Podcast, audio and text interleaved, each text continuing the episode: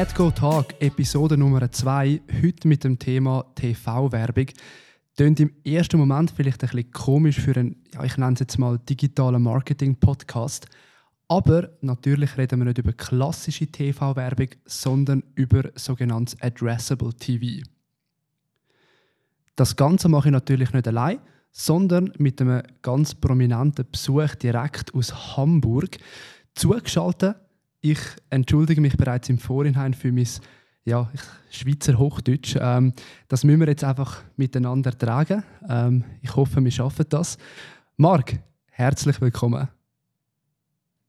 Hallo Simon, schön, dass du mich heute empfängst. Du warst wunderbar auch für mich zu verstehen. Ah ja, dann, dann bleiben wir doch beim Schweizerdeutsch. Wir gucken, wir werden uns die Füße tragen und machen dann so weit, wie es geht, auf jeden Fall. Das passt doch. Hey, Marc, stell dich gerne kurz vor. Ja, vielen Dank, Simon. Ähm, genau, ich bin Marc-André Stahl, arbeite für die Smart Lab Europe, ähm, ein AdTech-Dienstleister, der hundertprozentige Tochter von der RTL-Gruppe ist. Das heißt, ähm, RTL-Gruppe ist ja mit der RTL Deutschland in Köln angesiedelt und ähm, hat den Hauptsitz ja auch äh, wie der Namensträger in Luxemburg. Wir sind ähm, seit 2016 Bestandteil der RTL-Gruppe und ähm, haben originär unseren Standort in Hamburg. Und deswegen sitze ich auch in Hamburg, ähm, arbeite, wie gesagt, für den RTL-Konzern und ähm, bin schon seit übergreifend seit sieben Jahren für das Unternehmen tätig. Ähm, das heißt, wir haben schon diverse Bewegungen und Produktlaunches äh, innerhalb dieser sechs, sieben Jahre gesehen. Wir als Team äh, haben da eine spezielle Rolle. Wir wollen es ermöglichen, du hattest es gerade in deinem Intro gesagt, ähm, TV-Werbung zu ermöglichen, auch für lokale oder KM, sogenannte KMU-Kampagnen ähm, über Addressable TV. Das ist ja auch ein Gesprächsgegenstand heute. Ähm, wir legen dafür die technische Infrastruktur auf den RTL-Sendern. Ich glaube, so lässt sich die Zusammengehörigkeit von SmartLib innerhalb der RTL-Gruppe, glaube ich, auch für jemanden erklären, der von SmartLib vorher noch nichts gehört hat. Absolut. Danke dir, Marc. Ähm, wir arbeiten ja jetzt schon ein, ein paar Monate miteinander zusammen, ähm, haben schon einige Projekte umgesetzt. Hamburg hast du uns auch schon ein bisschen gezeigt. Schöne Stadt. Bevor wir jetzt da ins, ins ganze Technik bla uns, uns verlieren, ähm, mein, die aller, allerwichtigste Frage, wir haben das ja ein, ein, paar Wochen auch nicht mehr gehört, Ferien, was auch immer. Bisschen schwierig, es, es schmerzt noch ein bisschen, aber wie hast du das Meisterschaftsfinale vom BVB verdaut? Ja, Simon, ähm, immer noch nicht gut. Immer noch nicht gut. Ähm, ich bin wie viele hier in Hamburg auch zugezogener und bin am Stadtrand von, von Dortmund groß geworden. Ähm, dadurch hat man natürlich eine unwahrscheinlich hohe Verbundenheit zu der Stadt und zu dem Verein. Und es schmerzt doppelt und dreifach, ähm, weil ich natürlich der Meinung war, dass wir es dieses Jahr bedient hatten und ich mich bis heute sehr ungerecht behandelt fühle vom Fußballgott. Ähm, aber gib mir vielleicht noch ein, zwei Monate, dann bin ich vielleicht wieder versöhnt mit dem Ganzen. Ja gut, ich meine, Hamburg, Fußball, ah, ich glaube, da gibt es möglichst schnell einen Themenwechsel das ist wie immer in der, in der Welt, äh, Simon, das ist ja eine, eine, alles ist eine Frage der Perspektive. Ich glaube, jeder Fan eines Hamburger Fußballvereins würde mich darum beneiden, die Chance zu haben, deutscher Meister zu werden. Ähm, und vielleicht muss man das auch so sehen. Ähm, dann würde mich das auch wieder beruhigen und ich versuche diese Perspektive auch wieder mehr anzunehmen. Das ist ein sehr guter Punkt. Ja, absolut. Aber ich muss sagen, ich, ich habe auch beliebt. Also ich habe auch, ah, ich, ich, dachte, die packen es jetzt endlich. Ähm, ja gut, wir, wir packen auf jeden Fall den Podcast und, und möchten ja eigentlich über, über TV-Werbung sprechen miteinander. Jetzt, ich habe es im Intro auch schon ein bisschen angesprochen. Es, es geht ja nicht um, um klassische TV-Werbung, die man ja kennt oder eben auch nicht kennt als KMU. Wir nennen das immer so sehr gerne die, die neue Welt der TV-Werbung. Die besteht aus verschiedenen Teilen. Ich meine, digital ist es bereits gang und gäbe, dass individualisierte Werbung ausgespielt wird in der TV-Landschaft natürlich lange undenkbar. Wenn ich an TV denke, dann denke ich an nationale Kampagnen von ja, den Top-Brands, den, den ja, richtig großen Marketingtöpfen, aber sicher nicht an KMUs. Und Addressable TV ist eigentlich so ein bisschen die Eingangstür für eben diese individualisierte TV-Werbung, sprich jedes Gerät, jedes TV-Gerät wird eigentlich als individueller Werbeträger angesehen und wird aber auch so eingekauft. Vielleicht, um noch ein bisschen das Thema abzuholen, eben die neue Welt der, der TV-Werbung. die besteht eigentlich so in unserem Verständnis aus vier verschiedenen Kanälen. Das ist zum einen in der Schweiz, das ist ja so ein Exklusivding in der Schweiz, ähm, aus, aus Replay-Ads. Also das zeitversetzte Fernsehen ist äh, bei uns ja auch schon mit, mit Werbung versehen. Dann nebst den, den ganzen eben Live-Replay-Geschichten gibt es ja auch noch die ganze Thematik CTV, also Connectable TV. Ähm, da geht es dann mehr um, um Streaming, also Werbung auf Sky, auf Satu, auf Teleboy oder wo auch immer. Und eben ATV. Wobei ATV sich aufsplittet in zwei verschiedene Bereiche. Das sind die Live-TV-Banner und eben die Menü-TV-Banner. Und über genau diese beiden Formate, Kanäle sprechen wir heute eigentlich hauptsächlich und, und möchten wir ja allen Zuhörern mal ein bisschen ein, ein genaueres Bild darüber geben, was eigentlich möglich ist, weil es ist super spannend, was bereits machbar ist, aber es ist noch mega unbekannt. Das kann ich nur bestätigen. Ich glaube halt für jemanden, für den die Thematik halt total unbekannt ist, alle Produkte, die geschaffen werden, das war immer schon so, seitdem es die Menschheit gibt, bedarf einer grundsätzlichen technischen Infrastruktur, damit neue Produkte möglich sind. Ähm, das fängt ja mit dem Internet an. Was wäre Amazon ohne das Internet? Vielleicht mal das einfachste Beispiel zu nehmen. Was wäre Addressable TV ohne Internet? Oder noch weiter zu gehen, würde es Addressable TV ohne Smart TVs geben? Nein, würde es nicht, denn wenn man sich einfach mal 20 Jahre in die Zeit zurückversetzt, war es natürlich so, keiner von uns hatte ein Smart TV und jeder von uns war im Kern sehr damit vertraut, dass es klassische Werbeblöcke in Filmen gibt. Eine kurze Pause, vielleicht sich einen Drink zu holen, aber auch die Werbung natürlich zu konsumieren, wie es hoffentlich die meisten Leute machen. Was natürlich die, die Möglichkeit war oder die große Chance mit dem Smart TV, in einfach ausgedrückt, ist es digitale Technik verbaut. Ähm, ein Smart TV ist an das WLAN angeschlossen. Ein Smart TV kann lokal verortet werden. Wo wählt sich die Person ein? Und ähm, das Internet gibt natürlich die Möglichkeit, auch digitalen Werbung zu denken. Wir kennen es alle von den, von den großen Kanälen, äh, von YouTube-Ads oder von Facebook-Ads, wo äh, natürlich die IP-Adresse ausgelesen werden kann des jeweiligen Haushalts und Werbung ausgespielt werden kann. Und die Chance, die, die da war, war einfach, dass man diese Denkweise, diese Ausspielungsweise auch in das TV, in, in, auf das TV-Gerät transportieren kann über die Smart TV-Logik. Das heißt WLAN, ähm, wir haben jetzt mal so einen Begriff, den werfe ich jetzt einfach mal rein, den müssen wir gar nicht so konkretisieren. HBB-TV-Standard, ne? also es bedarf gewissen Standards. Und da schlagen wir jetzt uns witzigerweise nochmal eine schöne Brücke, äh, um zu erklären, was SmartLib eigentlich auch in der RTL-Gruppe macht. Sozusagen der Auftrag, den SmartLib dann unter anderem hat, ist, ähm, wie kann man die digitale Technik nehmen, um halt auch digital denkende Werbung auszuspielen, also eine technische Infrastruktur zu stellen. Denn die Werbung, wo sie ausgespielt sind, das sind ja klassische Fernsehsendungen, die der Broadcaster RTL ja zur Verfügung stellt. Ich glaube, da kann ich ein bisschen die Erklärung schaffen, das Portfolio wird gestellt von RTL, die technische Infrastruktur stellt SmartLab, um das vielleicht wirklich in einem Platz runterzubrechen. Und dann nochmal so ein bisschen auf das Thema zu gehen, ja, wie war denn die, die Landschaft vor 20 Jahren? Es gab nationale Kampagnen, wo in Werbeblöcken ausgespielt wurde. Ähm, das vielleicht auch mit einer ähm, nicht digitalen Technik. Da gab es die eigene Technik. Was jetzt neu hinzugekommen ist, ist eben diese Möglichkeit, halt auch digital ausspielen zu können. Jetzt muss man natürlich dazu sagen, hm, ist es der breiten Masse möglich, nur weil es digitale Technik ist, Werbung auszuspielen im TV? Da muss man sagen, mit einem Jein. Denn ähm, wenn wir auch speziell jetzt über den KMU-Markt reden, äh, nicht jeder KMU hat ein, hat ein Werbe, hat wirklich ein Werbebudget, um TV finanzieren zu können bei der großen Reichweite. Nicht jeder hat einen, einen in HD äh, produzierten Werbespot nicht jeder hat die Zeit, auch vom, vom Aufwand her, ein Marketingbudget zu verantworten oder eine Kampagne zu planen, die auch klassische TV-Werbung zulässt. Ähm, hingegen kann es ja bei anderen Kanäle geben, wo man die Werbung ausspielen kann. Und die Grundidee war, okay, der Werbeblock an sich ist ja schon ein sozusagen durchprozessualisiertes Medium, wo Werbung geschaltet werden kann. Aber was ist denn im laufenden TV-Programm, wo wirklich noch zusätzliche digitale Werbung dazugeschaltet werden kann? Und das Spannende ist eigentlich daran, dass natürlich im klassischen TV-Programm, wo ja schon ein Video läuft, äh, nicht sozusagen ein zusätzliches Video laufen kann, weil es den, den, den, Endverbraucher uns selbst als TV-Konsumenten zu sehr ablenken würde.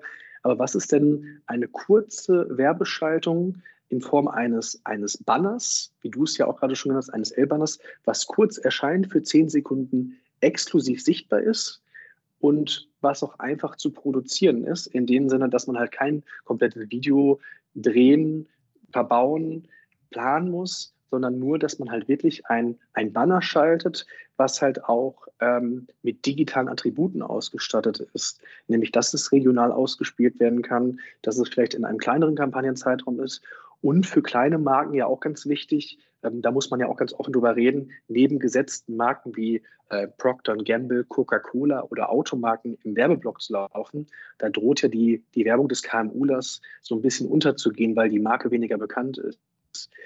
Aber halt mit einem exklusiven TV-Banner während des Programms zu laufen, schafft nochmal eine ganz andere Aufmerksamkeit im, im TV-Medium für das Ganze. Das ist, das ist ja das, was, was letztendlich die Entwicklung der letzten Jahre mit sich bringt. Ähm, aber was natürlich dann halt auch schwer zu glauben oder schwer in den Markt zu tragen ist, das ist ja auch das, was du angesprochen hast, dass es eben diese Möglichkeit mittlerweile gibt. Absolut, weil vor allem, wir reden da ja immerhin von, von Werbung im Live-Fernsehen auf den großen Privatsendern, oder? Also nicht einfach, okay, ich möchte in meiner Region mal ein bisschen TV-Werbung machen und gehe auf einen regionalen Sender, was je nach Kampagne absolut Sinn machen kann, aber dass das Standing und, und das, das, wie es ankommt bei den Leuten, ist natürlich nochmal ein ganz anderes, wenn ich als, als KMU, als regionales Unternehmen im Live-TV Werbung schalten kann auf Sendern wie RTL, auf, auf äh, Fox oder wo auch immer. Und das, wie du schon sehr gut ähm, erklärt hast, in einer Werbeform, die einerseits einfach zu produzieren ist. Eben wir sprechen von Bannern und nicht von, von Hollywood-Filmen, die da gedreht werden müssen für die Werbung und können so eigentlich ähm, die, die volle Aufmerksamkeit der Leute nutzen, währenddem ihre jetzige Sendung weiterläuft. Und ich glaube, das ist auch noch ein ganz wichtiger Punkt, oder? Weil ähm, wann hast du die größte Aufmerksamkeit, wenn du was schaust, was dich interessiert? Und wenn da Werbung platziert werden kann, die dann eben sogar noch zugeschnitten ist auf den User oder auf den Zuseher, der gerade die Sendung schaut, dann multipliziert sich natürlich der Werbeeffekt um ein Vielfaches. Was, was wir uns bei, bei uns natürlich auch immer Gedanken machen, ähm, jetzt ein bisschen weg vom, vom technischen, ähm, wie ATV oder was ATV genau ist, wo ist eigentlich die Positionierung des Kanals? Und ich glaube, das ist vor allem bei dem Kanal sehr spannend, weil du kannst ohne Probleme eine ATV-Kampagne schalten, ganz für, für oder ganz alleingestellt, einfach eine, eine Kampagne im Live-TV mit deinen Produkten, mit deiner Message, mit deinen Dienstleistungen oder was auch immer. Und du hast einen echt guten Werbeeffekt, Werbedruck und auch Impact bei der Zielgruppe. Aber ich glaube, die, die große Stärke des Kanals ist dann vor allem auch im Multi-Channel-Ansatz wenn du halt sagst, hey, ich mache eine Live-TV-Kampagne, gehe aber davon aus, dass die Leute noch ganz viele andere Touchpoints haben, wie Mobile-Werbung, wie klassische Social-Media oder Google-Kampagnen, ähm, wo dann halt eben auch die Customer Journey ein bisschen mit einbezogen wird, wo ähm, sich überlegt wird, hey, was passiert eigentlich mit einer Person, die eine TV-Werbung sieht? Ja, was macht die meistens? Die geht dann auf Google und sucht nach den Produkten, die gerade gesehen wurden. Und wenn du dann da nicht präsent bist, dann verlierst du natürlich eigentlich den Werbeeffekt der TV-Kampagne. Ähm, und ich glaube, vor allem in dem Bereich ist ATV für KMUs, aber auch für, für größere Umsetzungen von, von großen Unternehmen, wegen eben der prominenten und, und guten Platzierung, hat die, die Kampagne ATV einen riesen Impact auf alles andere, was im Marketingmix noch gemacht wird. Das ist so spannend, dass ähm, ich merke tatsächlich, man hat täglich mit dem Produkt zu tun, aber wenn du es dann nochmal erklärst, hat es auch auf mich nochmal eine Wirkung, dass ich merke, ah, so kann man das Produkt aussehen. Denn was man sich vergegenwärtigen muss, ähm, alles hat ein Image im Leben. Und TV hat, hatte immer das Image, dass es halt ein One-to-Many-Kommunikation ist. Also es wird eine Werbung ausgestrahlt und das sind viele Leute, die sich für einen gerade der Bereich FMCG natürlich als Paradebeispiel zu nennen, ähm, sehr stark äh, in die breite Masse geht. Während Google-Produkte, zu Recht auch muss man sagen, immer als sehr gute Produkte angesehen werden, wo du Segments, in Segmenten targeten kannst. Also wirklich Leute ansprechen willst, die halt äh, lokal ansprechbar sind, die eine bestimmte Nische, ein Produktinteresse haben. Und ich glaube, Addressable TV ähm, ist nicht nur eine sehr gute Ergänzung. Es, ist, es, schlägt auch eine gute Brücke dazu, dass TV halt auch besser zum gesamten Mediamix passt, nämlich dass du lokal targeten kannst. Und das ist halt auch eine gute, das ist nicht getrennt voneinander zu betrachten. Man macht TV-Werbung oder digital, sondern man kann TV-Werbung und digital machen. Und ich glaube, das ist so ein bisschen in, im eigenen Kopf, wenn man das das erste Mal hört, glaube ich, die beste Art und Weise ist zu erklären, du kannst digital TV nebeneinander buchen mit einer digitalen Logik und es kann nebeneinander eine Koexistenz haben. Das macht es, glaube ich, auch sehr spannend. Ne? Das hast du ja auch äh, sehr, sehr treffend formuliert letztendlich. Und uns ist halt auch immer wichtig zu sagen, wir sehen da gar keinen Konkurrenzkampf zwischen den Produkten, sondern es kann gut und gerne parallel nebeneinander laufen, denn wir sind im Zeitalter der Second Screen Nutzung. Wie du gerade meintest, man kann auf Addressable TV die Werbung eines Produktes sehen und kann sich dann nochmal auf Google informieren, äh, welche Produktattribute, welchen Preis, welcher Preis steckt dahinter.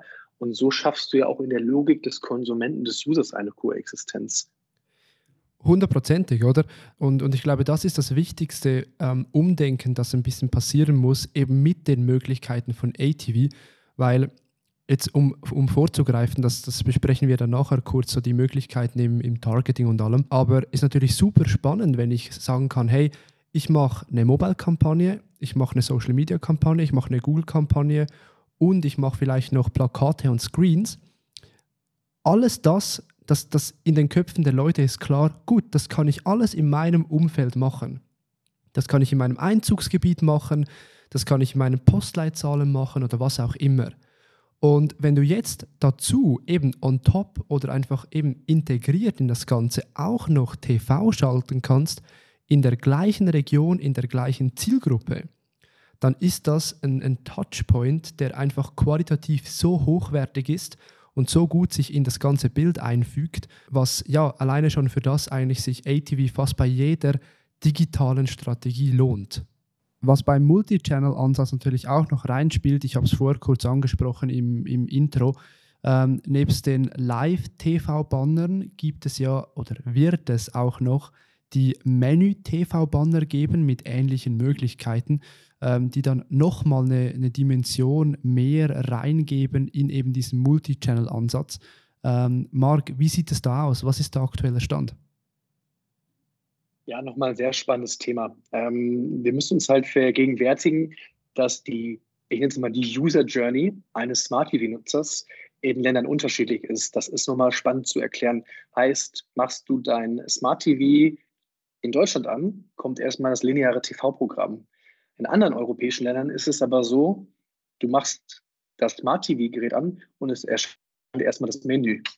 Also das Hauptmenü, wo bist du? Und dann bist du in einer Umgebung, die nicht mehr vom Broadcaster dominiert ist, sondern von dem TV-Gerätehersteller. Also eine ganz neue Nutzer-Experience, wo du halt auf den Plattformen bist des, des Herstellers und dann halt jeweils auswählen kannst, wo willst du weiter surfen.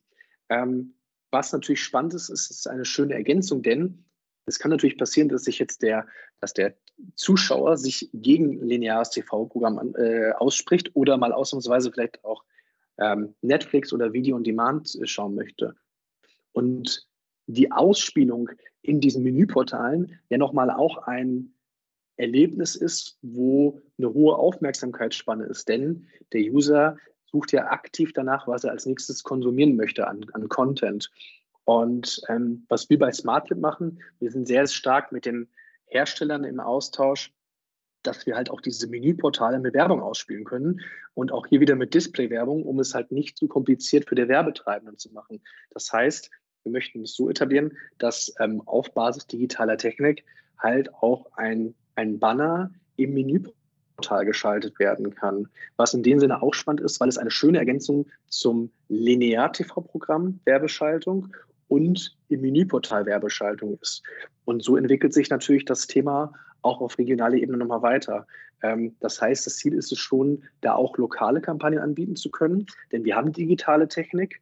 Ähm, das ist auch digital ausspielbar über, über, Lokal, über Lokalität und über Postleitzahlen. Ähm, da sind wir gerade erst in Absprache, in der Entwicklungsphase, aber es ist ein schöner Ausblick zu sagen, okay, ähm, im Bereich der Video-on-Demand-Konsumwelt können auch TV-Banner lokal ausgespielt werden. Ähm, das sind zum Beispiel Überlegungen, das ganze Thema weiterzuentwickeln, ähm, um mal einen Ausblick zu geben, wo dann der Multimedia-Mix hingehen kann. Aber es hat auch wieder hier den Vorteil, es ist auch wieder für kleines Budget lokal möglich, eine TV-Kampagne zu schalten im Menüportal.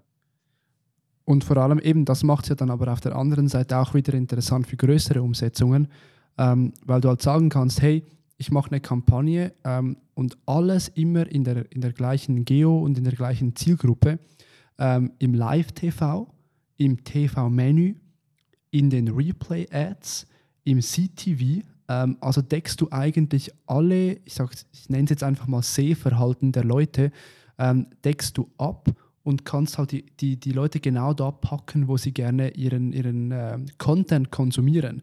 Das sehe ich ganz genauso. Das ist ja auch, hm, jetzt muss man dazu natürlich sagen, ähm, ich glaube, da gehen wir auch noch später drauf ein. Ähm, Image habe ich gerade als Thema genannt. Ich glaube halt auch, ähm, was man wirklich sagen muss, ist, ähm, die Verfügbarkeit und die Möglichkeit, Kampagnen regional ausspielen zu können. Als ein Beispiel, diese technische Möglichkeit führt auch dazu, dass sich auch für Kunden, KMUs, halt auch die Möglichkeit öffnet, mit ihrem gegebenen Budget TV-Werbung zu schalten. Der Vorbehalt, dass das nur den großen Brands möglich ist, das ist ja auch noch ein Image des, des TV-Massenmediums, äh, was gedacht, so wie es noch gedacht wird. Aber genau wie du sagst, es passt halt auch budgetär mittlerweile in diese Koexistenz. Also es können Kampagnen auch abgewickelt werden, gebucht werden, nebeneinander laufen lassen, die halt auch ein ähnliches Budget wie klassische Digitalkampagnen haben. Das, das nur mal wirklich auch so als Image-Thema, äh, was es, glaube ich, auch braucht, um zu verarbeiten zu können, dass TV halt auch kein High-Budget-Thema ist, sondern halt auch passt zu einem kleinen Marketing-Mix. Klein im, im Verhältnis zu dem, was vielleicht äh, die großen weltweiten globalen Kunden haben. Ne? Ja, völlig richtig, völlig richtig. Und wenn wir jetzt ein bisschen darüber sprechen, ähm, ich meine, ja, es, es, tönt ja alles gut und schön, aber Marc, ich meine, wie funktioniert das eigentlich, dass wir TV-Geräte einzeln ansprechen können? Das, das, das ist wirklich spannend. Ne? Also ähm, es ist immer so, ich merke auch selber, dass ich jeden Tag anders erklären würde, weil wir ja auch einfach von einem Punkt ausgehen müssen, äh, dass der Glaube, dass man es umsetzen kann und buchen kann, äh, ja auch damit zu tun hat, erstmal sind die Leute selber in der Werbewelt aktiv. Ähm, oder wie, wie funktioniert generell, wie ist ein Smart TV aufgebaut? Vielleicht erstmal so, so zu agieren. Denn ähm, die Grundvoraussetzung ist immer eine Internetverbindung und das heißt ein Anschluss am WLAN.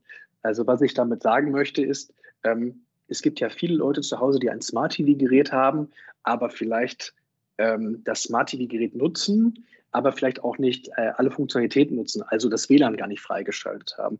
Also die Grundvoraussetzung ist sozusagen, mh, hm, dass man digital einlesen kann, wo ist der Nutzer gerade, also über das WLAN ähm, oder Wi-Fi ähm, gesehen.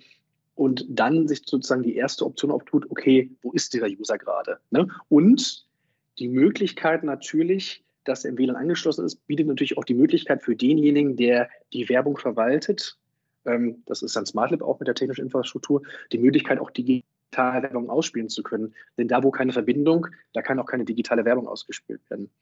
Der Standard dahinter ist der HBB-TV-Standard. Ich hatte das gerade schon mal ganz kurz ähm, erwähnt.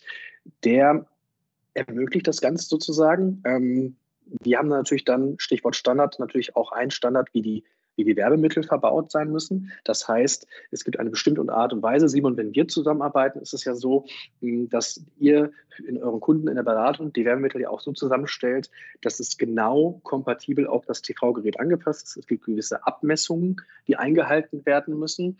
Hm, das heißt, es darf nicht das TV, also die, das klassische TV-Programm läuft ja parallel zur Werbung, die ausgespielt wird. Das heißt, die Abmessungen müssen auch immer so sein, dass das Werbemittel um das um das, ja, das lineare TV-Programm rumgebaut wird. So, das ist immer ganz wichtig. Und dann folgt das Ganze einer klassischen Logik. Das heißt, auch wir haben einen Ad-Server verbaut, Ähm, das heißt halt auch, man muss sich das so vorstellen, diese ganze Logik, die bei Addressable TV stattfindet, ist, dass natürlich die Werbung nur im laufenden TV-Programm ausgespielt wird. Das heißt halt auch, wir haben SmartLab an sich hat nicht nur die Möglichkeit, ähm, das Werbemittel einzubinden, die technische Infrastruktur zu haben, sondern es gibt so eine Art Slot-Logik, wo das Wärmemittel laufen kann. Das heißt, man muss sich das so vorstellen, von 0 bis 24 Uhr gibt es ein System innerhalb von SmartLab, das sieht, okay, jetzt ist gerade laufendes TV-Programm im Ad-Server, jetzt darf ich die Werbung ausspielen oder ist es gerade ein Werbeblock, da läuft natürlich die klassische TV-Werbung, da darf keine Werbung ausgespielt werden. Also das muss man sich immer im Hinterkopf behalten, dass auch wir quasi ähm, fest zugewiesene Slots von der RTL-Gruppe bekommen. In diesem TV-Programm darf gerade ausgespielt werden.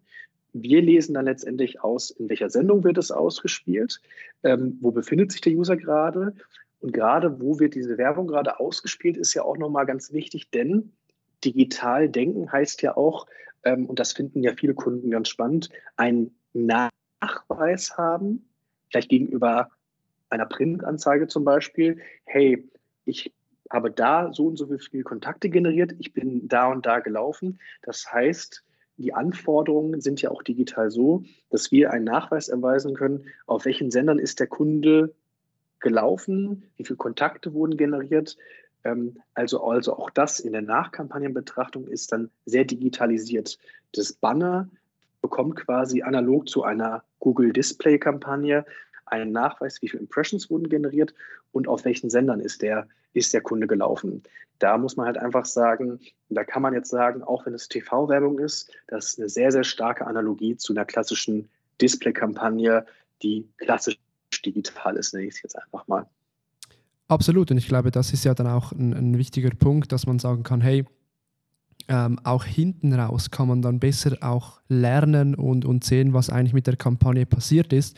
Ähm, aber ja, ich glaube, sehr verständlich, wie das Ganze funktioniert. Und, und so wird dann eigentlich die ganze Werbung ausgespielt. Und so ist eben dann am Ende des Tages möglich, jedes TV-Gerät als eben einzelnen Werbeträger anzusehen und dann eben die Werbung so individualisiert und halt eben individuell auszuspielen, wo es halt gerade passt, wie man das digital schon relativ gut und lange kennt. Was, was natürlich wichtig einfach im Allgemeinen noch ist, die ganze Technologie und die ganze Umsetzung in der Schweiz ist noch nenne es jetzt mal Neuland oder vielleicht besser gesagt, da, das steckt alles noch in den Kinderschuhen. Wir reden da von äh, Markteintritt im 2023, oder?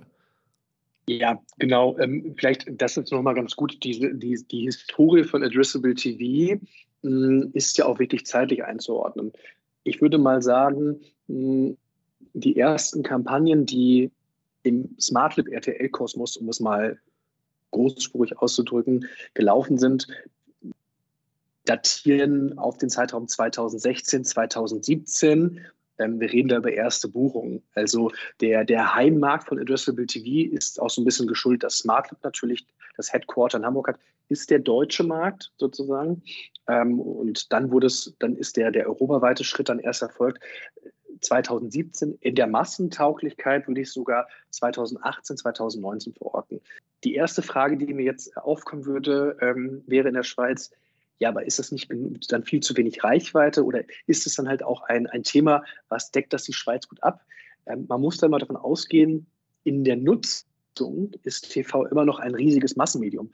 Auch wenn vielleicht die Reichweite im Vergleich zu vor 20 Jahren äh, etwas diverser abläuft, weil die Leute natürlich auch TV über Netflix konsumieren und nicht nur 100% klassisch über ein lineares TV-Programm. So ist die Reichweite immer noch extrem groß, um eine, eine, große Relevanz auch für lokale Kampagnen zu schaffen. Nicht nur für nationale Schweizer Kampagnen, sondern auch für lokale Kampagnen. Das heißt, wir haben immer noch ein, eine gute Grundbasis an starker lokaler Reichweite, um Kampagnen auszuspielen Awareness zu schaffen. Aber ja, allgemein Reichweiten ist ja auch immer so ein, so ein Thema, ähm, wenn es um, um Kampagnen geht. Aber da haben wir eine, eine relativ smooth Lösung. Ähm, ihr könnt ja ziemlich oder sehr genaue Potenzialanalysen durchführen vor jeder Kampagne, um sehr genau zu sagen, hey, in deinem Gebiet, in, mit deinem Targeting gibt es genau diese Reichweite, so viele Profile können wir erreichen ähm, und so viele Impressions können wir auch ausspielen. Total. Das, das ist vielleicht auch mal noch mal eine Erklärung, warum hm, das Thema KMU Addressable TV auch bei SmartLib ist. Wir als SmartLib als AdTech Company haben ja auch unseren eigenen Ad-Server. Das heißt, ich als sein Ansprechpartner ähm, besprechen nicht nur mit dir eine technische Infrastruktur, sondern wir können auch im Ad-Server sehen anhand von Vergangenheitsreportings, wie viel Potenzial war in der Vergangenheit da, wie viel konnten wir ausspielen. Das heißt, wir wollen die Strecke, um Addressable TV ja auch erreichbar zu machen für möglichst viele KMU in der Schweiz, auch möglichst kurz halten. Das heißt, wenn wir über ein Kampagnenbriefing sprechen, geht es ja auch mal darum, ähm, eine Potenzialanalyse zu machen. Und ich kann sozusagen im selben Schritt, wie ich die technische Infrastruktur herstelle oder ähm, halt auch man über, über Angebote redet oder über, über Targetings, halt auch, auch mal Verfügbarkeiten gleichzeitig einsehen, damit ihr auch schnell, möglichst schnell eine Antwort bekommt. Und da sieht man ja wieder, dass das Produkt sehr, sehr digital ist. Ähm, denn das Thema Forecast läuft ja bei, bei vielen digitalen Produkten auf Vergangenheitswerten. Wie viel kann man erfahrungsgemäß an Kontakten in der lokalen Area ausspielen, äh, wo man an, gerade angefragt wird. Und ähm, das was wir halt auch immer sagen, ist, es ist ja auch so, ähm, wir wollen die Leute auch erstmal mit dem Produkt vertraut machen und wir zielen ja gar nicht auf das, darauf ab, möglichst, ähm, wie soll man sagen, große Budgets anzugehen, eben weil der KMU-Markt ja auch damit vor die Herausforderung gestellt ist, es ist ein bestimmter Rahmen, ein lokaler und es ist auch ein bestimmter budgetärer Rahmen. Ähm, wir geben ja auch Empfehlungen ab, die dann halt auch, auch sinnvoll sind. Soll also heißen, ähm, wenn wir merken, dass die, dass die Reichweite sehr groß in einem bestimmten Gebiet ist, können wir auch sagen, okay, wir starten lassen die Kampagne lieber vielleicht zwei, drei Wochen, vier Wochen laufen, weil wir merken, das ist ein sehr hoher Werbedruck in der Zeit. Wir können ja aber auch sagen, da sind wir auch sehr flexibel für dasselbe Budget. Wir lassen die Kampagne vielleicht auch zwei, drei Monate laufen, um halt eben zu sehen, okay, wir können einen Werbedruck erzeugen. Vielleicht ist die Reichweite jetzt nicht so groß, aber wir können ein bestimmtes Budget, was der Kunde umsetzen will, halt auch in dem, in dem Kampagnenzeitraum sehr flexibel halten. Und das geht halt einfach mit den, mit den Daten, die uns zur Verfügung stehen. Und dementsprechend kommen wir auch immer schnell mit einer Empfehlung auf euch zu, damit ihr auch mit euren Kunden reden könnt. Und das kann halt sehr, sehr, sehr, sehr schnell ablaufen. Und deswegen ist dieses Produkt auch sehr, sehr stark beim technischen Dienstleister verankert. Ähm, bei SmartLib, auch wenn wir ja im Auftrag der RTL-Sender agieren. Also unter anderem der RTL-Sender. Das ist auch, glaube ich, nochmal später wichtig äh, erwähnenswert. Genau, genau. Das ist ein, ein bisschen mehr, als man eigentlich denkt, ähm, was da alles dazugehört. Ähm, wenn man so ja, RTL hört, dann denkt man vielleicht an zwei, maximal drei Sender. RTL, RTL 2, Super RTL. Ähm, aber da gehört noch ein bisschen mehr dazu. Wir können das eigentlich gleich kurz aufgreifen, weil das nächste Thema wäre dann nachher eigentlich so ein bisschen die Targeting-Möglichkeiten. Ich glaube, die sind ähm, sicher auch sehr interessant für, für ähm, jeden, der ja, mal ATV sich das ein bisschen äh, überlegen möchte für die eigene Marketingstrategie. Ja, Senderportfolio, wie, wie sieht das eigentlich bei euch aus? Was sind da für Sender dabei? Ähm, einfach vielleicht so als ganz kurzer Überblick. Ja, man, man muss sich das so vorstellen. Ähm, SmartLab ist ähm, auf dem Markt als technischer AdTech-Dienstleister schon ähm, mit einer bestimmten Bekanntheit oder auch mit bestimmten Publisher-Verträgen ausgestattet worden, bevor es Teil der RTL-Gruppe geworden ist. Das ist mal ganz wichtig erwähnenswert, denn diese technische Infrastruktur, die wir stellen, ähm, kann ja auch interessant für andere Broadcaster, Fernsehsender sein. Das heißt, wir sind zwar als hundertprozentige Tochter von RTL natürlich für die RTL-Sender auch zuständig, aber wir haben auch andere Partner, die sagen, hey, der KMU-Markt ist spannend für uns. Ähm, wir wollen da einfach mitvermarktet werden. Ähm, wir sehen, dass ein, eine gewisse technische Infrastruktur besteht und wir würden gerne Teil des Ganzen sein. Das hat für uns den Vorteil, wir ähm, decken eine große Bandbreite des, des TV-Marktes ab. Das heißt, wir sprechen auch mit anderen Fernsehern, die nicht zur RTL-Gruppe gehören. Ähm, da sind natürlich erwähnenswert ähm, Sport 1, aber auch ein D-Max von, von der Discovery-Gruppe, wo wir halt auch wirklich ähm, Sender ausspielen, die nicht zum RTL-Konzern gehören, die zeitgleich aber auch eine sehr schöne Reichweite haben und aber auch, ähm, da wäre Über, wär der Übergang zu dem Thema Ausspielungsmöglichkeiten, Targetings, ja aber auch sehr interessante Formate haben, nämlich ähm, D-Max, die sehr, sehr stark auf eine männliche Zielgruppe, äh, die Zielgruppe anvisieren, die natürlich auch weibliche Nutzer haben, ähm, aber auch in Sport 1, die natürlich der Namensgebung wegen sehr, sehr stark in dem Bereich Sport, Unterhaltung, Motorsport, zähle ich jetzt auch mal unter den Bereich Sport, abdecken, sodass natürlich auch eine gewisse Bandbreite an Sendeformaten verfügbar ist und alles in einer Kampagne gebucht werden kann. Und am Ende des Tages ist das dann wieder ein super Mehrwert für den Kunden, ähm, respektive für den Werbetreibenden, weil er halt über, über ATV auf, auf ganz viele verschiedene Sender kommt, auf viele verschiedene Sendungen und durch das auch ganz viele Zielgruppen abdecken kann. Gerade eben Thema Zielgruppen, ähm, da gibt es bei, bei ATV eigentlich so ein bisschen ja, mal, drei Blöcke oder drei verschiedene Arten des Targetings. Das ist zum einen das demografische Targeting nach, nach Alter und Geschlecht. Das heißt, ich kann als Unternehmen sagen, hey, ich möchte gerne nur ähm, Männer ansprechen zwischen 20 und 40 Jahren, äh, weil diese halt einfach für mich interessant sind oder ich auch eben digital genau das gleiche Targeting habe. Da sind wir wieder im, im Multi-Channel-Ansatz, dass halt ähm, der Streuverlust deutlich minimiert wird. Ähm, zum anderen können aber auch sogenannte Sendungsumfelder definiert werden, wo jetzt zum Beispiel eine Autogarage sagen kann, hey, ich habe da ein neues Modell, ähm, ich möchte das aber nur bei Sendungen ausspielen zum Thema Auto. Dann sind da halt Sachen dabei wie Grip oder ähnliches, ähm, wo halt dann einfach ja das Thema zur Werbung passt, was auch mega interessant ist. Ähm, es, es, geht ja sogar in Spezialfällen so weit runter, dass man sogar sagen kann, hey, ich möchte nur bei diesen fünf Sendungen ausgespielt werden, äh, weil diese für mich relevant sind. Also man kann da echt tief runtergehen. Und natürlich das Wichtigste, vor allem für den KMU-Markt, man hat die Möglichkeit im ATV-Bereich bis auf Postleitzahlebene Geotargeting zu betreiben. Das heißt, ein KMU kann sagen, hey, mein Einzugsgebiet sind diese sieben Postleitzahlen und dann wird eine Live-TV-Kampagne ausgespielt, nur in diesen Postleitzahlen. Und wie am Anfang schon kurz eben besprochen mit dem Multi-Channel-Ansatz, wenn dann die Mobile-Kampagne, die Social-Media-Kampagne, die Screens, die Plakate und so weiter mit der TV-Kampagne alle geografisch eingrenzbar sind, dann habe ich natürlich einen Werbedruck, den ich so oder in dieser Art sonst niemals bekommen hätte ähm, mit ganz vielen Touchpoints, mit ganz vielen verschiedenen Arten von, von Ansprechgruppen. Und das macht das Ganze sehr, sehr interessant. Was jetzt natürlich so die, die wichtigste Frage ist oder die, die oft oder meist gestellte Frage, wenn man über, über Targeting redet, vor allem auch demografisches Targeting, ist dann natürlich, ja, woher wissen wir das? Ja, ähm, ich, ich greife einmal nur einen Ball vorher auf. Ich würde das Thema nochmal als Ende stellen mit den, mit den demografischen Daten. Ähm, ich glaube, es ist nochmal ganz cool, einen Einblick zu geben, ähm, weil wir ja auch europaweit tätig sind. Wie ist die Nutzung von den Targetings am KMU-Markt europaweit? Es ist wirklich so, dass der Großteil KMU heißt meistens ja auch lo lokal, regional aktiv. Das, das, das muss man immer im Hinterkopf behalten die City Garage fand ich ja auch, ähm, es war eine sehr spannende erste Kampagne, weil wir da halt wirklich ähm, mit der City Garage Lizenz und den unterschiedlichen Händlern ähm, starke regionale Ansätze fahren konnten. Denn, das darf man auch nicht vergessen, KMU heißt ja auch teilweise äh, im Bereich der, der Autohändler, auch im Bereich Franchise, bestimmte regionale Zuordnung. Das darf man auch nicht vergessen. Also ich denke jetzt nur mal an ein McDonald's, weil ich das ein sehr prominentes Beispiel finde.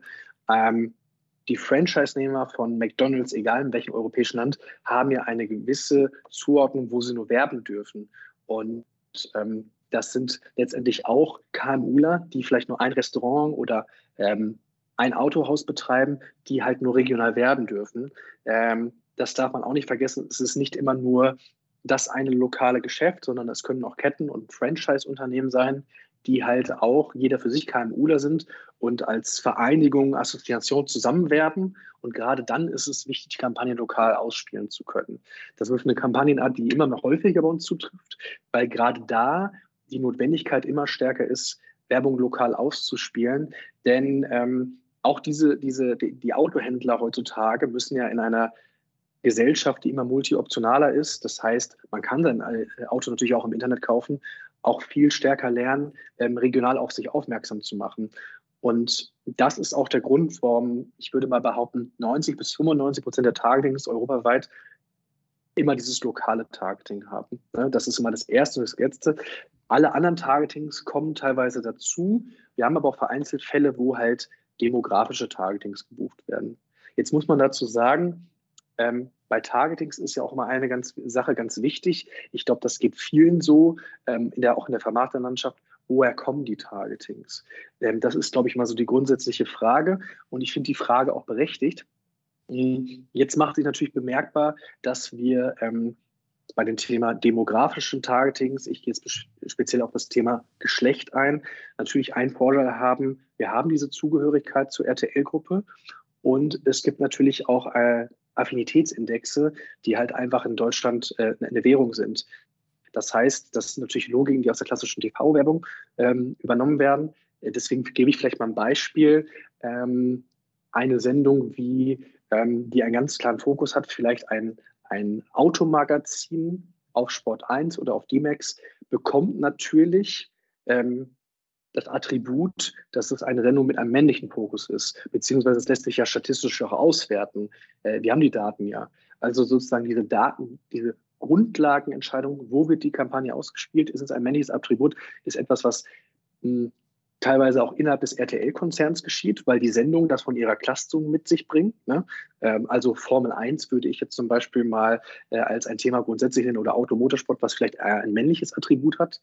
Wir haben aber zeitgleich aber auch hm, das ist ganz wichtig, damit das Thema Datenverlässlichkeit stimmt und wir nicht sozusagen eigene Entscheidungen treffen, wie Tages äh, zustande kommen.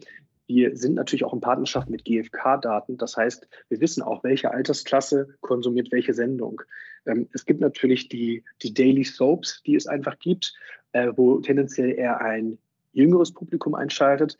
Da beziehen wir auch Daten, die wir zur Ausspielung mit hinzuziehen, weil es halt offizielle Daten sind, die, die äh, für die Nutzung mit einbezogen werden können und wo wir halt auch statistische Auswertung mit der GfK haben, mit einer sozusagen staatlich oder in der Werbewelt anerkannten Organisation, die uns die Daten zur Verfügung stellt. Also das ist eine Mixtur aus First-Party-Daten, weil wir eben äh, Teil einer Broadcaster-Landschaft sind, aber halt auch die ja, der Einbezug von, von Daten ähm, auf Basis von offiziellen Werten. Ne? Das muss man so sagen. Ja, es ist, es ist super interessant eben, weil ähm, wenn man an TV denkt, dann, dann denkst du als, als letztes an, ich kann dann Alter targetieren oder ein, ein Geschlecht auswählen oder was auch immer. Ich glaube, jede, jede Möglichkeit zum Eingrenzen hilft schon enorm. Ähm, und gerade, ich sage jetzt mal, Alter und Geschlecht sind schon mal sehr, sehr gute Indizien dafür, um eben die Zielgruppe deutlich genauer zu treffen. Ja. Und auch bei den anderen Targetings, eben Geotargeting, wie du auch schon auch nochmal erwähnt hast, ganz klar, Geotargeting ist das Um und Auf ähm, bei dem Ganzen. Ich meine, die, eben die Thematik ist ja nicht nur KMU-lastig oder für KMUs interessant. Du hast McDonalds angesprochen, das gibt noch ganz viele andere Ketten, die eben geografische Abhängigkeiten haben. Und überall, wo das der Fall ist, ist ATV eigentlich die perfekte Lösung weil du halt für jede einzelne Filiale, für jede einzelne oder für jede Garage, für jedes Geschäft eine individualisierte Kampagne fahren kannst, wo halt dann plötzlich, sagen wir mal, du hast ein Kleidergeschäft oder du hast äh, vielleicht noch ein bisschen einfacher, du, du verkaufst Lebensmittel, ähm, hast in der Schweiz verteilt 200 Läden und jetzt kannst du halt mit ATV für jeden dieser 200 Läden ähm, klatschst du den äh, Geschäftsführer des, des jeweiligen Laden auf das Werbemittel, spielst das in den zehn Postleitzahlen rundherum aus und dann sehen halt all die Leute da, die TV schauen, Live-TV, nicht einfach deine Brand mit einer nationalen Kampagne, sondern die sehen dann den regionalen äh, Store, den sie kennen, vielleicht mit dem Geschäftsführer, den sie kennen oder dem Mitarbeiter, den sie kennen. Vielleicht kannst du sogar noch irgendwie ja, die, die Stadt mit reinbringen ins Werbemittel und so weiter. Du kannst halt viel, viel direktere Werbung machen, die dann eben den Impact auch um ein Vielfaches erhöht, ähm, weil es halt nicht die klassische Reichweitenkampagne ist, sondern eben die regionale zugeschnittene auf die Menschen, die das sehen. Und, und das hat immer mehr Impact. Ich meine, das ist ja genau das, was wir im Digitalen schon lange machen und jetzt einfach aufs, aufs TV adaptieren am Ende des Tages. Total. Und was wir halt auch merken, klar, der, der Effekt wird irgendwann endlich sein, aber ich merke ähm, aus eigener Erfahrung, äh, das ist das Feedback, was wir auch von den Advertisern auf dem europäischen Markt bekommen, du hast noch einen sehr extremen Überraschungseffekt, weil du natürlich auf einmal lokale Big Screen Werbung hast und das in dem Nutzerverhalten, was wir im TV haben, noch gar nicht üblich ist. Also du hast eine unwahrscheinlich hohe Aufmerksamkeitsspanne. Ähm, das führt auch einfach daran, dass das ist ja auch mal wieder erwähnenswert, ähm, das ATV, das, das L-Banner, ähm, ist ja auch, wird auch das Switch-In XXL genannt, weil du quasi, also Switch-In hereinschaltest. Also du schaltest quasi auf einen TV-Sender und die ersten paar Sekunden, wo du quasi umgeschaltet hast, wartet quasi die, in der Smart-Logik die Werbung noch, bis sie ausspielt, circa fünf Sekunden. Und dann kommt halt für zehn Sekunden dieses L-Banner reingeschoben. Das ist, das ist in dem Sinne spannend, weil der Nutzer hat sich aktiv dazu entschieden, ein neues, eine neue Sendung, einen neuen TV-Sender anzuschauen und ist dann an dem Punkt, wo er noch sehr aufmerksam kann, ist und halt eine sehr hohe Aufmerksamkeitsspanne, eine hohe Awareness für das Produkt hat. Und dann, dann nicht zu wissen, dass es dieses Format gibt, also eine lokale Werbung ausgespielt zu bekommen, hat noch einen sehr starken Überraschungseffekt. Und ähm, das ist natürlich äh, extrem spannend und ähm, der Effekt darf natürlich gerne mitgenommen werden am Anfang von den Advertisern. Ne? Ja, und in der Schweiz gehören eigentlich fast alle Kampagnen, die jetzt durchgeführt werden, fast schon zu den First Movern. Ähm, eben wie du sagst, der Effekt ist noch brutal, weil die Leute kennen das noch gar nicht dass ich plötzlich im Live-TV dann eine Werbung sehe von einem regionalen Händler, regionalen ähm, eben Unternehmen. Und das ist natürlich, natürlich ein, ein sehr, sehr cooler Nebeneffekt, ähm, der ja, wie du sagst, momentan noch, noch höher ist, als er dann in ein paar Jahren sein wird. Ähm, meine, was natürlich dann am Ende des Tages auch entscheidend ist oder was ja ganz, was ganz generell dann entscheidend ist, ähm, ist auch das Pricing des Ganzen. Ähm, beim, beim Pricing ist es aber echt sehr, sehr interessant, weil wir, wir haben jetzt die ganze Zeit über eben den Vergleich zum Digitalen ähm, gesprochen, sehr viele Ähnlichkeiten, sehr viele Parallelen. Und genau diese Ähnlichkeiten ziehen sich auch beim Pricing durch, weil das Pricing im ATV-Bereich ist, ähm, wie man das aus dem digitalen Bereich auch schon lange kennt ähm, und, und da schon lange auch so erfolgreich nutzt, basiert auf einem vordefinierten CPM, sprich einem Cost per Mill oder eben Tausender Kontaktpreis. Sprich, man zahlt einen fixen Betrag für eben 1000 Kontakte, sprich 1000 Ausspielungen eben dieser L-Banner, dieser Switch in XXL-Banner. Und das macht es halt vor allem eigentlich für jedes Budget, für, für jedes Unternehmen, für jedes KMU, auch für größere Unternehmen, für eben diese Händlerstrukturen ähm, sehr interessant, weil du halt ja für eigentlich überschaubare Budgets bereits ins Live-TV kommst und eben solche ATV-Kampagnen fahren kannst und eben nicht einfach diese ja, Riesentöpfe brauchst, ähm, wenn man an TV denkt, von diesen, du hast mal was gesagt gehabt, aber die Zahl war so groß, ich habe sie gerade wieder vergessen, ähm, von wo du pro Sekunde dann zahlst im, im äh, Live-TV. Und das macht es natürlich sehr interessant, eben für KMUs auch diese Werbung zu nutzen. Ja, das muss man dazu sagen. Wir, wir reden ja über Budgets, die ähm, und da, da, haben wir eigentlich zwei Arten von Budgets. Gut, dass du es ansprichst. Ähm, wir reden ja über wirklich kleine, ähm, vierstellige Beträge, die aber ja auch über das Jahr hinweg ausgegeben werden können. Ähm, das heißt, sehr, sehr adaptiert auf die, die Möglichkeiten, die budgetär einem KMUler zur Verfügung sind. Im Image, ich greife das Thema nochmal auf, ist es ja so, dass es eher gewohnt ist, dass Budgets im klassischen TV bei fünf- bis sechsstelligen Budgets stattfinden. Wir reden hier wirklich über kleine, vierstellige Budgets. Und was man auch sagen muss, ist, das ist auch eine Möglichkeit, die ganz spannend ist für, für Franchise-Unternehmen, äh, aber auch für Autohändler. Ähm, wenn es diese, eben diese Händler- oder Franchise-Gemeinschaftskampagnen gibt, und das macht es auch nochmal so spannend, dann ähm, lässt sich dadurch, dass wir auch als SmartLab anbieten, diese Werbemittel zu individualisieren. Das heißt, wir haben ein Werbemittel, aber die lokale Ausspielung wird entsprechend der, ähm, der Möglichkeiten des Händlers angepasst. Das heißt, der Name und die Adresse wird angepasst, aber das Gesamtbudget bleibt gleich. Das heißt, bei diesen Händlerkampagnen, ähm, die auch immer, immer besser angenommen werden, ähm, ist es so, dass wir dann halt auch diese kleinen ähm, vierstelligen Budgets halt auch aufsplitten können auf verschiedene Händler. Heißt, wir haben eine Händlerverbundskampagne von 10 bis 20 Händlern, dann kannst du auch mit ganz kleinen ähm, dreistelligen Budgets dich einer, als Einzelhändler einer Händlergemeinschaftskampagne anschließen. Nehmen wir das Beispiel McDonald's. Ähm, dann kann halt auch der, die McDonalds-Filiale mit ähm, 200 bis 300 Schweizer Franken eine Kampagne schalten im TV, um lokal zu agieren. Ähm, der Vorteil für beide Seiten ist, wir gehen natürlich über einen Advertiser über McDonalds, bieten den Service an, dass natürlich auch Kampagnen dynamisiert werden, also das heißt regional anpassbar gemacht werden. Und ähm, so kann man da auch in ganz, noch ganz andere Sphären vorstoßen, wenn jemand sagt, naja, ich habe ja schon die McDonalds Branding-Kampagne, äh, die für mich Werbung macht in der Schweiz, in dem der neue ähm, Big Mac beworben wird oder eine, eine, eine eine Abart des Big Mac oder ähm, Aktionswochen äh, beworben werden wie die McDonalds-App, dann kann man zusätzlich auch noch Werbung schalten für kleinere lokale Maßnahmen, ohne dass es jetzt nochmal zusätzlich teuer wird. Ne? Und dann ist es ja wirklich, wirklich ein überschaubares Budget, wo wir und Simon, da haben wir auch im Vorfeld mal einmal ganz zugesprochen. Wir haben ja 99 Prozent KMU sowohl in der Schweiz als auch in Deutschland. Und eben diese Kleinstunternehmen gehören ja auch dazu. Und auch mit diesen Budgetsphären ermöglichen wir möglichst vielen KMU-Lang Kampagnen zu schalten, auch im TV-Bereich. Denn man muss ja auch mal gucken, was sind die Möglichkeiten, ähm, das ganze budgetär auszuspielen. Und da möchten wir natürlich möglichst vielen KMU-Lang diese Möglichkeit geben, auch Kampagnen auszuspielen. Und dazu zählen halt auch diese, die Autohändler und die Franchise-Kampagnen als besondere Gattung aus dem Bereich KMU.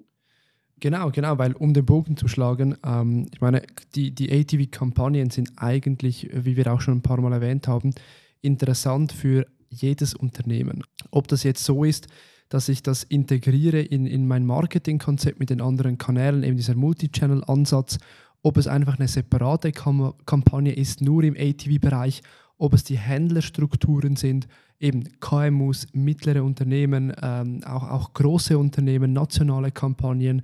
Ähm, grundsätzlich kann man das ATV halt einfach sich so zurechtbiegen und zurechtlegen, wie man das für die eigene Umsetzung braucht. Und dass der Kanal bietet einfach die Flexibilität und eben diese Individualisierbarkeit, um eben ähm, das zu gewährleisten, ähm, was man sonst eben nur aus dem digitalen Bereich kennt. Ähm, meine, es überrascht jetzt niemanden, dass zum Beispiel Google-Kampagnen für, für, für jedes Unternehmen ähm, ähm, interessant sein können.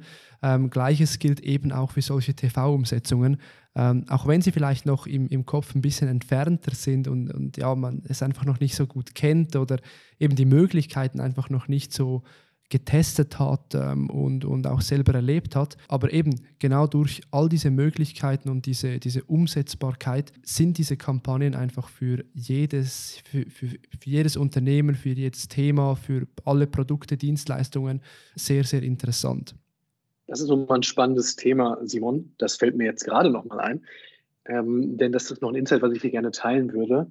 Wir gehen ja gerade in der Abdeckung natürlich für sehr stark fokussiert auf lokal agierende Unternehmen ein, deren äh, Geschäftsspektrum, deren Businessrelevanz einen gewissen lokalen Markt abdeckt.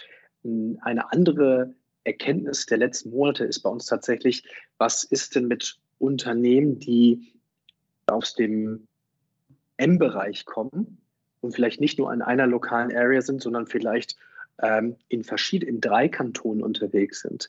Ähm, und da spiele ich auf ein Beispiel an, nämlich das, was alle europäischen Länder betrifft, was wir gerade als Markttrend haben.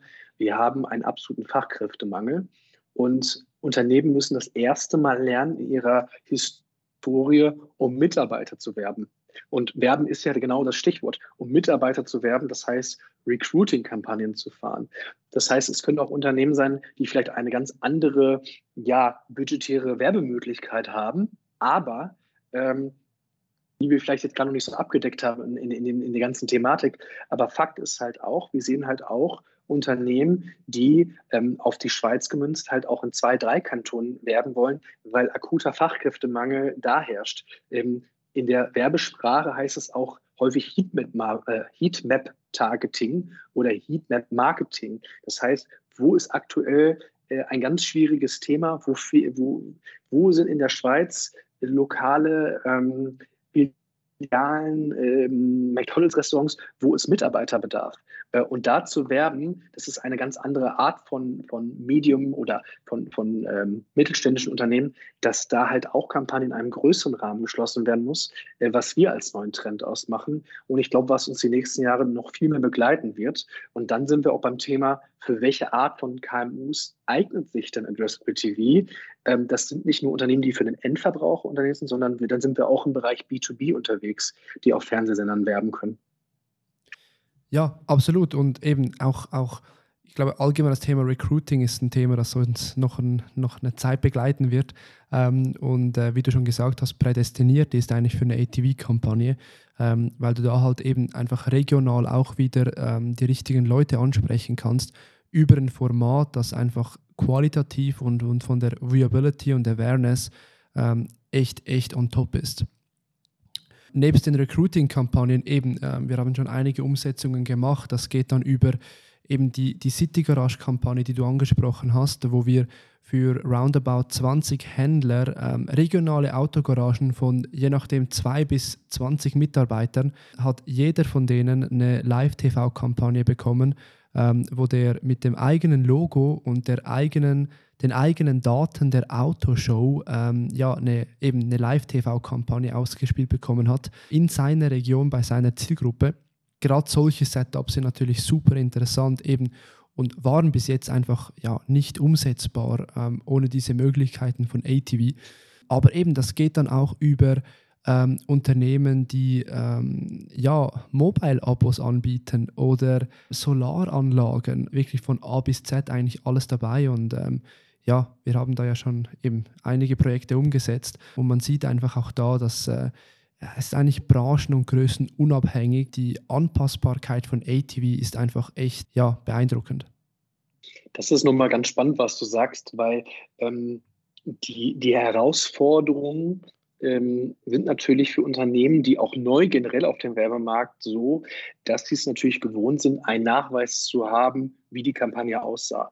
Und ich könnte mir halt auch vorstellen, dass bei vielen Zuhörern jetzt die Frage ist, woher weiß ich denn, wo ich gelaufen bin? Ja klar, ein Reporting ist ganz toll, aber wie sieht das Ganze denn visuell aus? Und hm, da auch wieder so ein bisschen zu, zum Eingangsthema. Auch für sowas ist es natürlich toll, auch Produkte und die Attribute drumherum weiterzuentwickeln. Wir haben halt auf allen europäischen Märkten gemerkt, es gibt nichts ohne einen Nachweis in Form von Screenshots. Das ist natürlich komisch, sich das jetzt vorzustellen, äh, weil wir alle wissen, wie wir auf unserem Laptop einen Screenshot generieren. Ähm, wie funktioniert das auf dem TV-Gerät? Nehme ich mein Handy und gehe auf den, auf den TV-Fernseher äh, und filme es dann ab und das Ganze ist dann grafisch schlecht aufbereitet.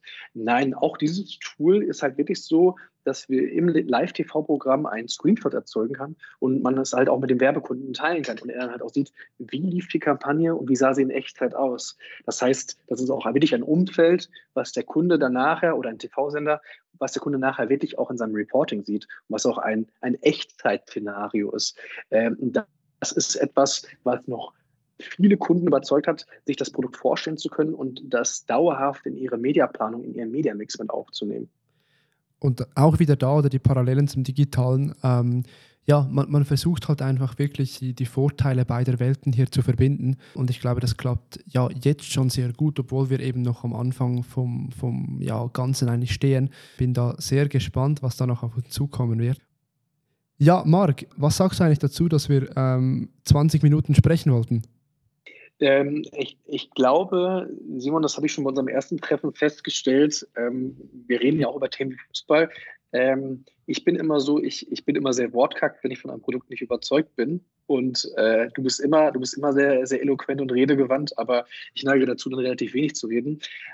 Aber ich glaube, wir würden nicht so lange reden, wenn wir von dem Produkt nicht überzeugt werden. Es hat schon was Uniques, ähm, es hat auch was Neues und es hat auch ein bisschen mehr Erklärungsbedarf. Ich glaube, wenn wir jetzt über eine YouTube-Kampagne geredet hätten, hätten wir das auch in 10 bis 15 Minuten geschafft. Ich finde das völlig in Ordnung, dass wir ein bisschen länger geredet haben. Also ich finde das auch völlig in Ordnung. Ich meine, wie du, wie du jetzt gerade ähm, wunderschön erklärt hast. Ich glaube, das Produkt hat es wirklich verdient. Es ist echt eine, eine super spannende Möglichkeit, ähm, den eigenen Marketingmix wieder mal ein bisschen aufzupeppen. Ähm, neue Wege zu gehen, First Mover zu sein, vor allem auch in der, in der KMU-Welt, ähm, ja, ein, ein, Statement zu setzen. Die Möglichkeiten sind einfach beeindruckend und der Mehrwert ist halt, ist halt entscheidend, weil du bist halt im, in einem sehr qualitativ hochwertigen Umfeld mit deiner Brand, mit, deiner, mit deinem Unternehmen, mit deinen Produkten präsent und, und kannst dich da platzieren äh, an einem Ort, der ja bis jetzt eigentlich fast unerreichbar war für die meisten Unternehmen, die eben nicht die ganz, ganz großen Budgettöpfe hatten. Definitiv. Und ja, ich glaube, das ist eigentlich ja, ein ganz, ganz gutes Ende von dem Ganzen. Ähm, Marc, hast du noch irgendeine was super, super Wichtiges mitzuteilen, was jetzt noch äh, gefehlt hat? Ich glaube nicht. Wir haben gut die Vorteile erklärt, die Funktionalität erklärt und warum es Sinn macht, äh, eine Kampagne zu schalten. Ich kann es eigentlich nur empfehlen, jeden Mal einen Test zu fahren, zu schauen, ob es was für jemanden ist, ob es, ob es in den Mediamix reinpasst. Ähm, ich finde, bei neuen Produkten ist es immer wert, es sich auszuprobieren, denn ähm, man muss als Werbetreibender in der heutigen Zeit auch immer erfinderischer werden, um die Aufmerk Aufmerksamkeit zu bekommen.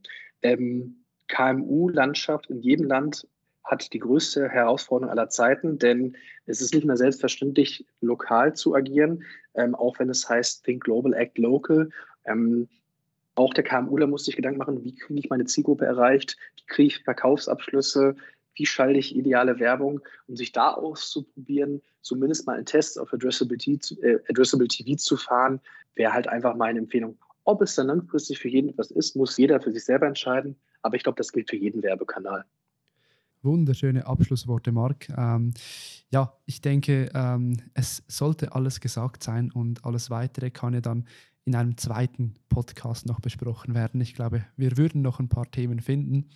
Ähm, Nochmal, danke dir vielmals für die, für die Zeit und dass du da dabei warst. Und alle, die bis dahin zugelassen haben, ich hoffe, ihr habt etwas mitnehmen und profitieren von dem spannenden Kanal ATV oder eben allgemein der neuen TV-Welt. Ich freue mich schon auf die nächste Episode und ich hoffe, du bist auch dort wieder dabei.